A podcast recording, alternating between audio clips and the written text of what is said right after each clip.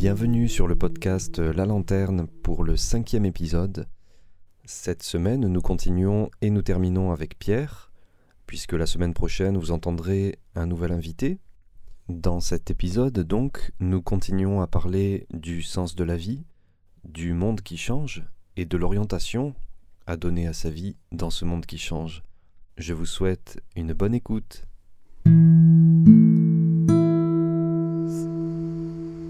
Mais bien sûr que c'est une tentation.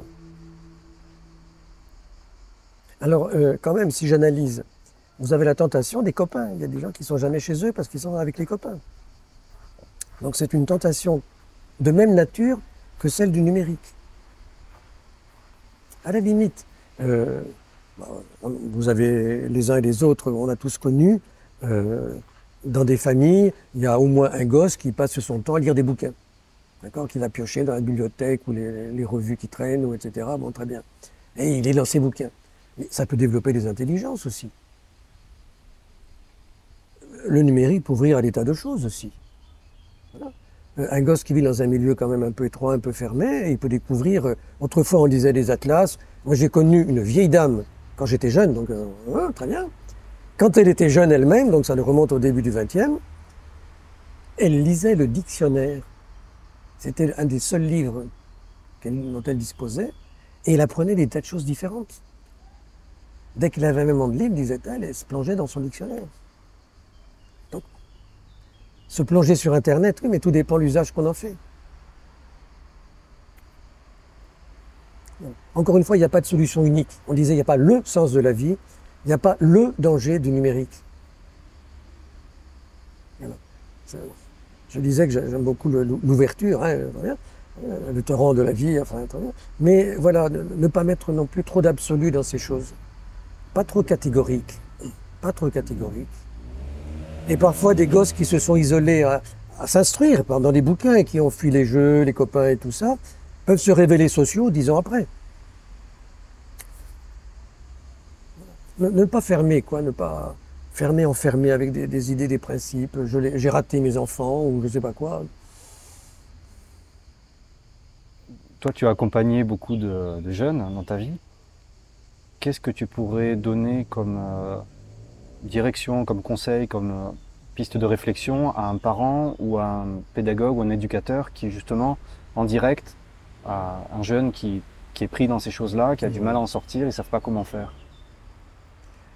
Dans un jeune, il y a toujours du bon, même si ça ne se voit pas.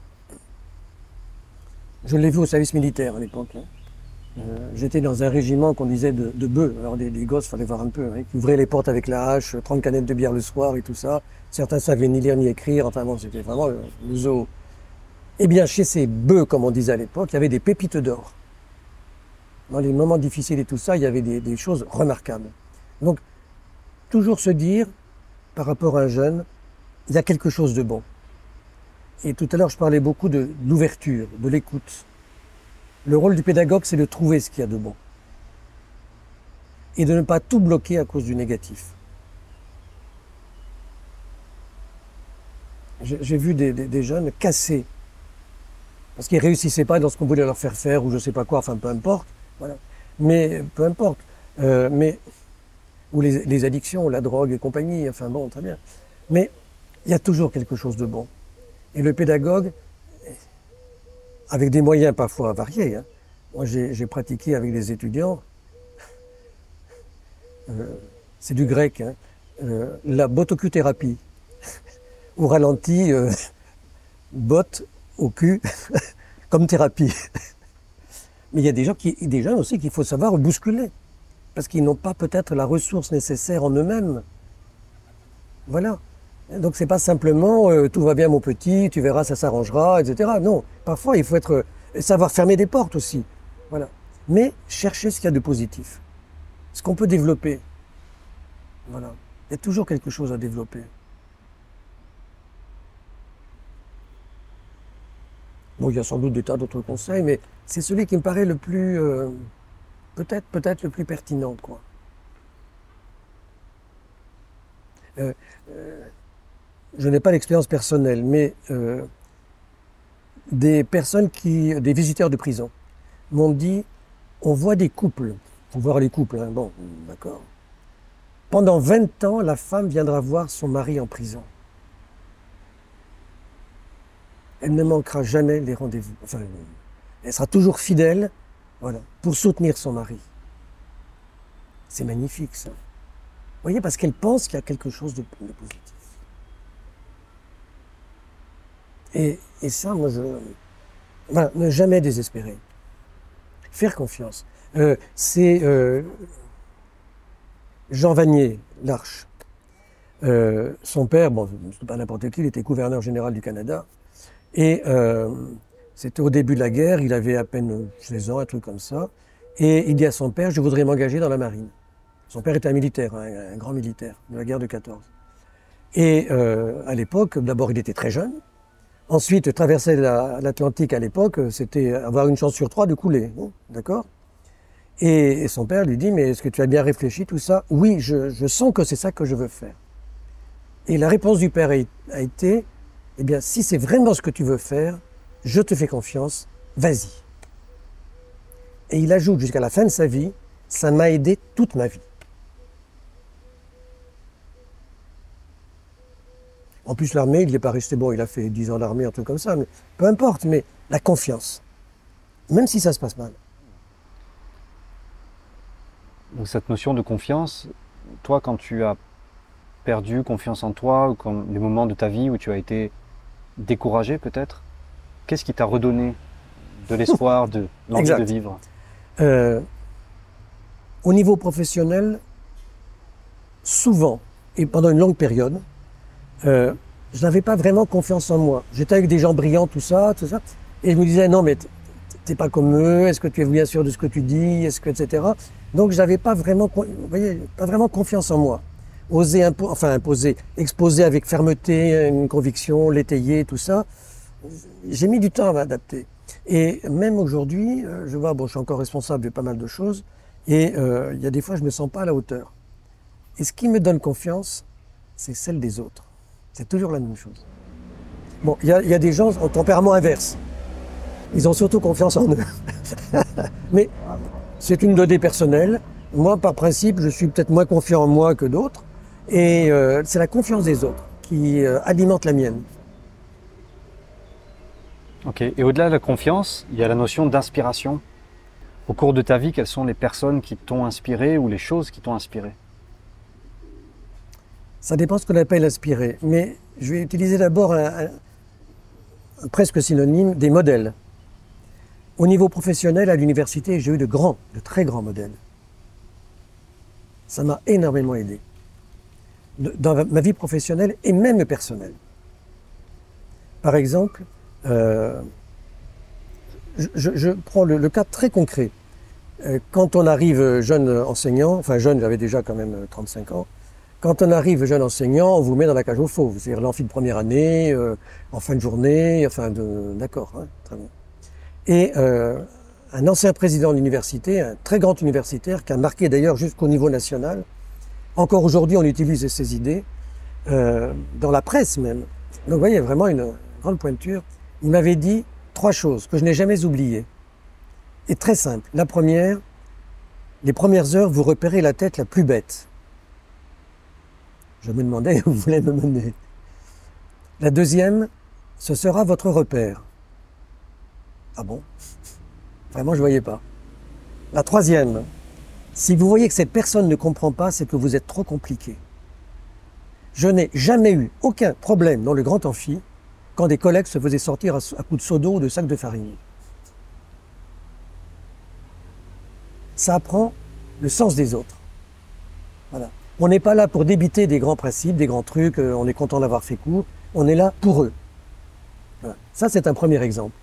Un deuxième exemple, j'en ai parlé tout à l'heure, de voir notamment une personne handicapée lourde depuis sa jeunesse, à une soixantaine d'années. Transparente, cette femme. Transparente. Il n'y avait que les autres. J'allais dire, euh, qui m'a inspiré sans parole. Et en plus, je ne l'ai pas rencontré trois ans, hein, très bien. Mais le peu que je l'ai rencontré, ça m'a marqué, vraiment. Vraiment. Ce qui explique ce que je l'ai dit précédemment. modèle, ça, oui, ça, ça m'a inspiré. Ça m'a inspiré. Et puis peut-être, euh, euh, non pas une personne, mais euh, différentes personnes comme modèle, voilà, dans ce qu'ils font. Euh, L'équilibre de la vie. Ne pas tout donner, euh, savoir, c'est pas trop ma nature, mais savoir de temps en temps s'arrêter. Voilà. Savoir, ça, paraît drôle, mais quand on donne tellement aux autres, il n'y a plus rien pour soi. Donc aussi, savoir prendre un peu de temps pour soi. Quand je dis équilibre, c'est pas prendre trois heures par jour, enfin, c'est pas ça, mais voilà, euh, savoir relativiser les choses. Voilà. Et ça, il y a pas mal de personnes qui, sans rien dire, simplement en les voyant fonctionner, m'ont beaucoup apporté. Voilà. Euh, oui, oui, oui. Mais c'est finalement c'est prendre en compte ses besoins propres aussi. Oui, savoir, voilà, c'est ça. Parce qu'à la limite, euh, donner, donner, donner jusqu'à s'épuiser, moi j'ai vu des gens qui se, qui se sont donnés, qui ont raté toute leur famille, quoi. Et qui s'en rendent compte à la fin de leur vie. Euh, voilà. Une, espèce de leçon de sagesse, quoi. Apprendre à vivre aussi. Apprendre à vivre. Et longtemps, je le vivais comme quelque chose d'égoïste. Bon, euh, tu vas pas prendre trois heures pour lire un bouquin qui te plaît, quoi. Enfin, euh, très bien. Ben si, peut-être. Mais il m'a fallu du temps. Savoir s'arrêter. voilà. Et, et ce sont des leçons de vie, des modèles de vie, quoi. Des, gens qui savent, bon, on, on réussit jamais, mais voilà. Savoir que le président de l'université dont je parlais, vraiment un très très grand bonhomme, il était capable de prendre, en été, quand tout était fermé, 15 jours, alors euh, lui qui fréquentait les grandes semondes et tout ça, pour aller pêcher dans l'Ardèche.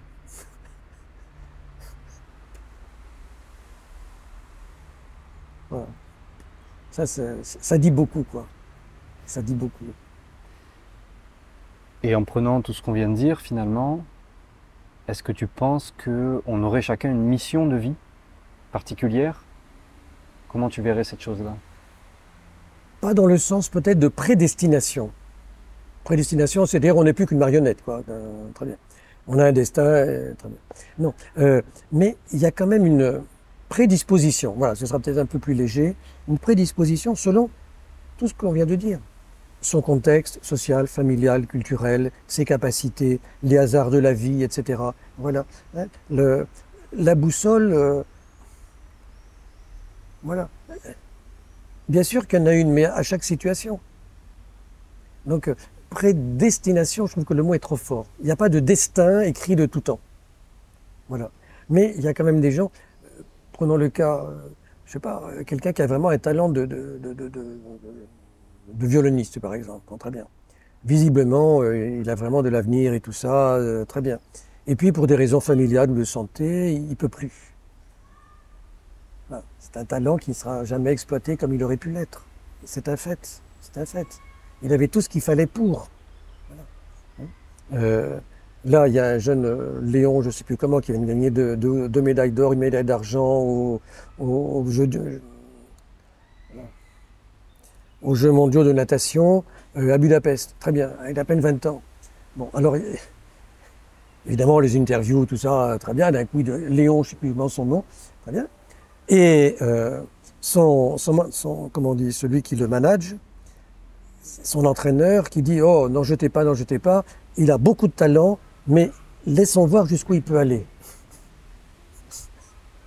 Oui, il a tout ce qu'il faut, mais ne le voyez pas déjà médaillé d'or aux Jeux Olympiques, machin truc, etc., devenant. Non, non.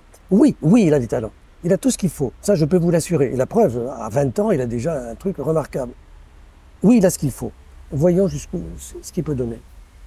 Je trouvais que c'était plein de sagesse, cette remarque de son entraîneur.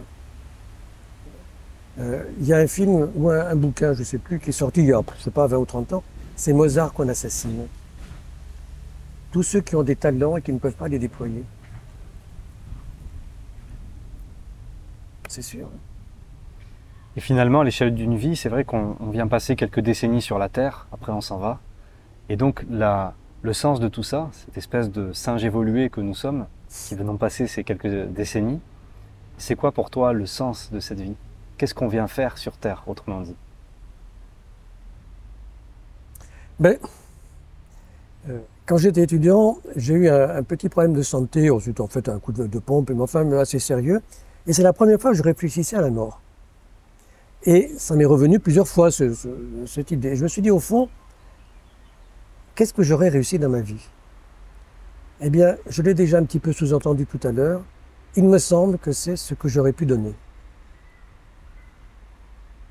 Pas tellement ce que j'aurais fait. En toute modestie, je suis quand même assez content de ce que j'ai fait. Mais c'est pas ça qui satisfait en profondeur. Je, me rends compte que ce n'est pas ça qui satisfait en profondeur. Mais à travers ce que j'ai fait, c'est peut-être ce que j'ai pu donner.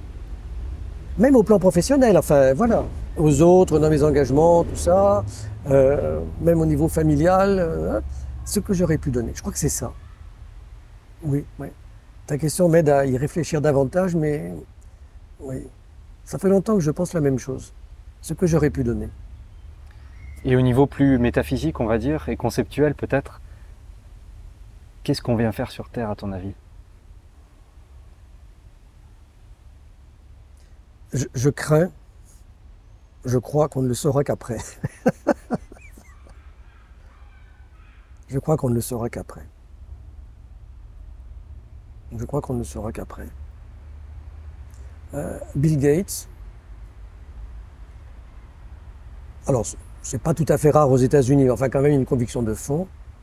Après sa, réussite professionnelle, a créé sa fondation.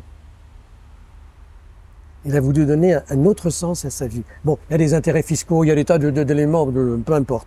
Mais, euh, quelque part quand même, ce qu'on appelle euh, dans le monde anglo-saxon la philanthropie, c'est-à-dire le souci des autres il a apporté quelque chose dans un domaine, et à un moment de sa vie, il se dit c'est pas suffisant. Voilà, je trouve ça beau. Enfin, même si par derrière, bon, il peut y avoir des tas de raisons, mais euh, globalement, d'une façon dominante, y a quand même quelque chose, le souci d'apporter en plus quelque chose d'autre au monde, à son niveau, c'est quasiment au niveau mondial. Et pour lui, c'est en particulier la santé. Et justement, par rapport au monde, est-ce que tu crois que le monde peut être changé? Et si oui, comment? Oui. Alors, je réponds, oui, il peut être changé. Conviction de fond. Mais il faut attendre la fin de la phrase. Dans les 20 mètres autour de moi. Parce que moi j'ai connu la grande époque des idéologies, on allait changer le monde, de, demain on rase gratis, enfin bon, etc. Tout ce qu'on a pu voir, le bonheur dans 20 ans, hein, bien. Euh, selon la responsabilité qu'on a dans la société société au sens large, hein, politique, économie, culture, euh, tout. Euh, le cercle est plus ou moins large. Le maire d'une petite commune peut faire beaucoup de bonnes choses. Un ministre peut pas faire peut-être ne fera pas grand-chose. Euh, le médecin, le médecin de base qui n'est pas un hyper spécialiste, je ne sais pas quoi, il peut faire du bien avec ce qu'il a. Ce sera déjà bien. Donc il va changer le monde à sa mesure, là où il est.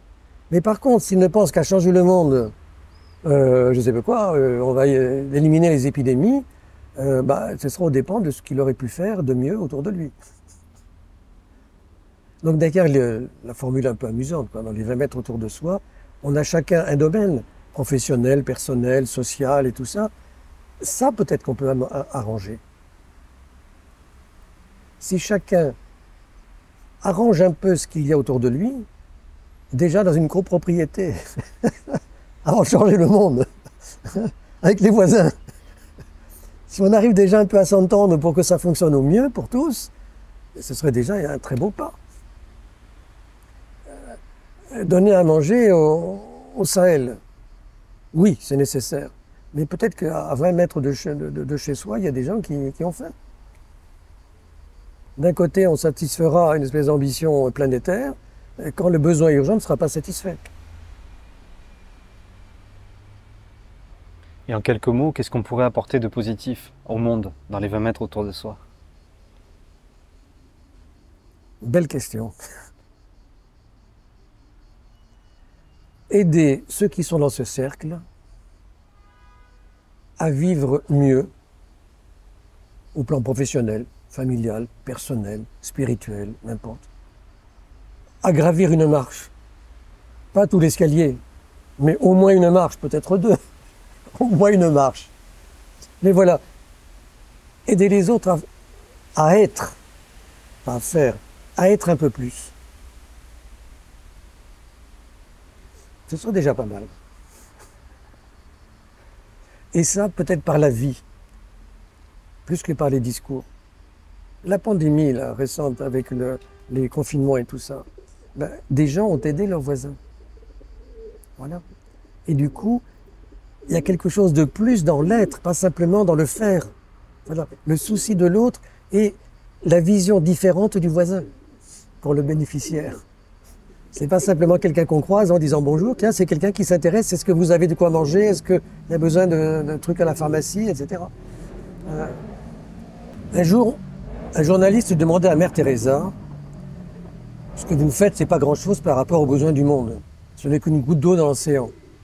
Et elle a répondu, c'est vrai, mais pour cette goutte d'eau, c'est fondamental. Si chacun change une goutte d'eau autour de lui, le monde commencera à changer.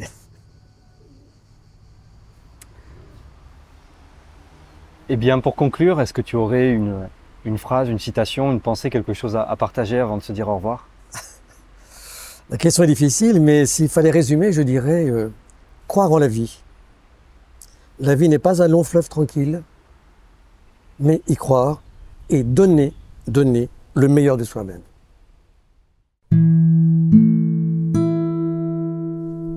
Merci d'avoir pris le temps d'écouter cet épisode du podcast La Lanterne. N'hésitez pas à revenir la semaine prochaine pour un autre épisode et aussi à partager celui-ci. Merci.